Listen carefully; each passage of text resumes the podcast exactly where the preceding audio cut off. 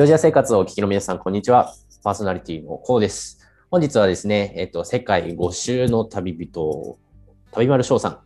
今しばらくジョージアにいる方ですね。旅丸翔さんに、現地で言葉どうしてますかっていうところをお伺いしていきたいと思います。翔さんよろしくお願いします。よろしくお願いします。今回もね、あの、ワインとともにということで、そうね、当然よね 収録が日曜日だとやっぱり当然よね。うんうんうん。あれですね、なんか、あの、ドレスコードみたいな感じで、そうそう、もう日曜日の、ね。日曜日の収録はお酒飲んでないといけないっていう。身だしなみよ。じゃあそんな世界5周いろんなところを旅してきた翔さんなんですけれども、えー、と世界中でジョージアで言語どうしてますかの前に世界中でそもそも言語どうしてるんですか？えっとね、僕の場合は基本的にずっと英語でやってたけど、えっと、場所によってはスペイン語を無理やり勉強したりとかしてた。だからスペイン語ぐらいかな、なんか突然勉強頑張ったのは。あじゃあスペイン語だけここスペイン語なきゃ無理だなみたいな状況があったってことですか？そう、南米はね、やっぱり英語喋れる人もおるけど、でうん。もスペイン語喋れた方が絶対ええなと思って、南米すげえでかいし、でスペイン語圏の国ってもう山ほどあるんよだから、その南米を楽しむためには、多少なりともスペイン語できた方がいいなと思ってスペイン語勉強したけど、大体他は全部英語でいける。うんうんうんあ、中国だけ中国語か。それくらいかな。翔さんなんかたまに中国語喋りません？そう、僕、中国語ができるんですよ、実は。あまり知られていない事実なんですけど、あの中国語ができるんで、それで中国は中国語喋ってたけど、まあ、あとは英語かな。中国なんか働いてたんでしたっけ？なんかそんなのありますあちょろっとね、お仕事で行かせていただいてたりとかはしたけど、でも、もともとは中国で、あ中国語専攻やった、大学の時。あなるほど、なるほど。じゃあもう、ん外国語ルーツは割と中国語にあるような感じです。ちゃんと勉強しとったんよ、一応。ああ、すいません。ちゃんと勉強してたし、あの、お大手の上場してる会社の店長でしたし、一応頑張っとった。ね。あんまりな酒酒飲み親父ではない。ありがとうございます。そしたら、えっ、と、マルチリンガルで日本語、中国語、スペイン語、英語みたいな感じですかね。手札としては。まあまあまあ、一応手札としてあるのはそれやね。うんうん。じゃあ、でもまあ、世界何周もしてる人で、そこまで喋れる人って割とね、手数お、手札多い方ですよね。多い方やと思う。英語喋れない人も行く人もいけるもん。ね、の方が多いというか、多い多い、全然。そのく例えば南米行くとスペイン語とかだから結局か場所が変われば言言語が変わるからもう何もやんなきゃいいじゃんみたいな感じで。そうそうそう。英語喋れても意味ないと結かがある、うん、局ねそう移動したらまたその言語また消えるから、一そうそう。緒だよね。だから浅く広くあの挨拶とありがとうと下ネタが言えるぐらいがちょうどいいですよ。ねそれぐらいあれば全然大丈夫。うんうんうん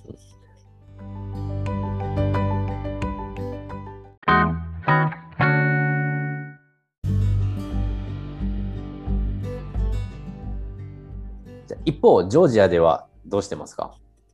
僕の場合は英語オンリーでうんうん頑張っております。ジョージア、ジョージア僕、一番最初に来たのが6年前、5年前ぐらいなんやけど、えっと、その時はマジで英語通じへんかったんよ。へえでも、最近っていうか、この2年ぐらいで、ジョージア人の英語を話せる人の率がすげえ上がったと。おお、それ初めて聞きました。5、6年ですらそんななんですね。いや、本当すごい昔、本当に英語全然通じへんなっていうふうに思って大変やなと思ってないけど、うんうん今、すごい英語通じる、ジョージア。えー今、なんか視聴者さんとかリスナーさんのにご説明すると、ジョージアって30年前に、およそ30年前に旧ソ連から離れて独立したとき、脱却したときに、えっと、教育がロシア語から英語に変わったんで、まあでも変わったのは30年前なんですよね。だそこから多分根付いてきたのがここ5、6年っていうことですね。いや、ほんま、ようやくやと思うで、で、やっぱり、なんか35歳ぐらいを基準に、35歳以上の人たちは、どっちかっていうとロシア語寄りで、それより若い人たちは、英語を喋るような感じになってる。うんうんうんなるほど、なるほど。で英語、なんか他の方で聞いた、他の回で出てくれてるメギーちゃんから聞いたのは、えっと、うんねネットフリックスとか、そういうのが出てきて、YouTube とかが出てきて、あの、英語がわからないとエンタメをなんかうん。満喫できないというか、そういうカルチャー的なところで、英語。使える、まなんか使えるというか、多分もともと勉強はしてたんですけど、喋れるレベルまで磨かれたのは、うんうんうんお。そらくメディアの影響が大きいなと僕は思あ、そうかもしれんね。それでか。なんか若い子はやっぱ基本的に大体みんな英語通じるからすごいなと思う。しかも喋れるのも、もう普通に外国人とも、そうそうそう。ね、結構流暢に喋るよ。そうですよね。しかもなんかジョージアなまりとかもあんま聞かないし、やっぱちゃんと。アメリカのドラマとかを見て聞いてたりするから、音楽とか。そうなのね。なんか、あ、ジョージアってこあこんなに英語通じるんやっていうふうにすごいびっくりすると思う。それ多分あれ、もうスマートフォンとかの影響ですね。すごいですね。そううん、すごいな。文明の利器ってすごいな。文明の利器です。ジョージアに、背景として、ジョージアにあの、まあ面白いドラマとかないみたいで、国内のあの映像いやないやろがジョージアのドラマって あるん？ジョージアの子、ジョージアのテレビ見たことないからようわからんねんけど。なんかちょちょいちょいなあるっちゃあるみたいです。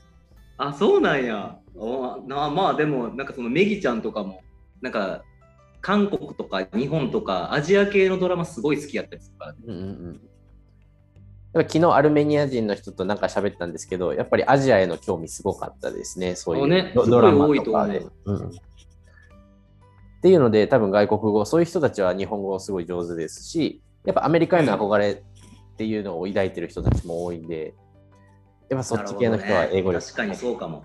うん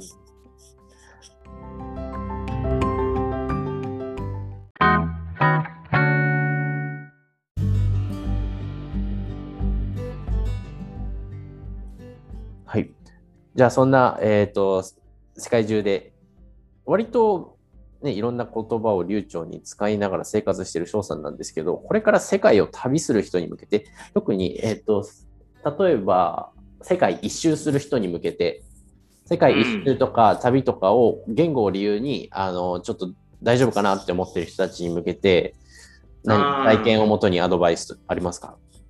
えっ、とね、僕の体験を言うと、まあ、あと中学校は多分まあ皆さん出てる方が多いと思うね。旅に今から世界一周行きたいとかっていう方は、えー、と中学校で勉強した英語だけでず十分通じるし、うんうん生活も楽しくなったりするんで、まあ、英語を今から改めて勉強したいなっていう、なかなか気持ちにはならないかもしれないけど、ちょっと中学校ぐらいの時の英語を思い出してみようかなっていう気持ちで、えー中学校英語をまあ思い出していただいて、で、現地の方で実際使ってみれば、あ、案外自分の英語って通じるんやなっていうふうに思ったりするんで、もう恥ずかしからずに自分の知ってる英語をどんどんどんどん使うと、旅はもっと楽しくなるし、自分には自信がつくし、うんすごいいいことだらけだと思うので、それをぜひやってもらいたいなっていうのと、まあ、ちょっと慣れてきたら、えっと現地の人たちの生活にまあ中に飛び込むみたいな。うんホームステイをしてみるとか、そういうことをやると、一気に自分の英語のレベルが上がっていくっていうのを実感できるんで、あのまあ、またコロナがね、終わった後に、そういう風な時代になった時には、ぜひ挑戦していただきたいなというふうに思っております。はい。じゃあ確かに結構中学校ぐらいの英語量といえば、僕が中卒なんでちょうど中学校の情報量なんで。はい。十分よ、もう中学校の英語で。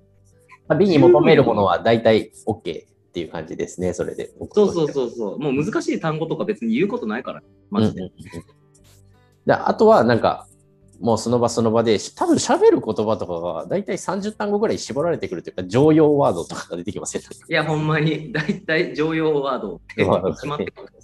大体行く場所がもう観光してるか、ゲストハウス行くか、ホテルとか、なんかもう大体シーンが決まってますもん。だよね。もう決まっとるから、もうそんななんかビビらずにどんどん使ったらいいと思います、私は。まあ、いきなりお店とか始めなければ。いや、本当に。はい、ありがとうございます。じゃあ、それでは本日は、えっ、と、世界5周の旅人、翔さんでした。ありがとうございます。このジョージア生活のチャンネルはではですね、えっと、YouTube 版がございます。YouTube 版では、音声版で未公開の、えーアフタートークや、他にはノートの方ですと、えー毎週月曜日に放送予定がアップされますので、合わせてフォローしてください。また、ノートには皆さんの SNS 載っていますので、ぜひ旅丸 sho さんの、えー、Twitter などもフォローしていただくと絶景が配信されます。それでは今日は旅丸 sho さんでした。ありがとうございます。ありがとうございます。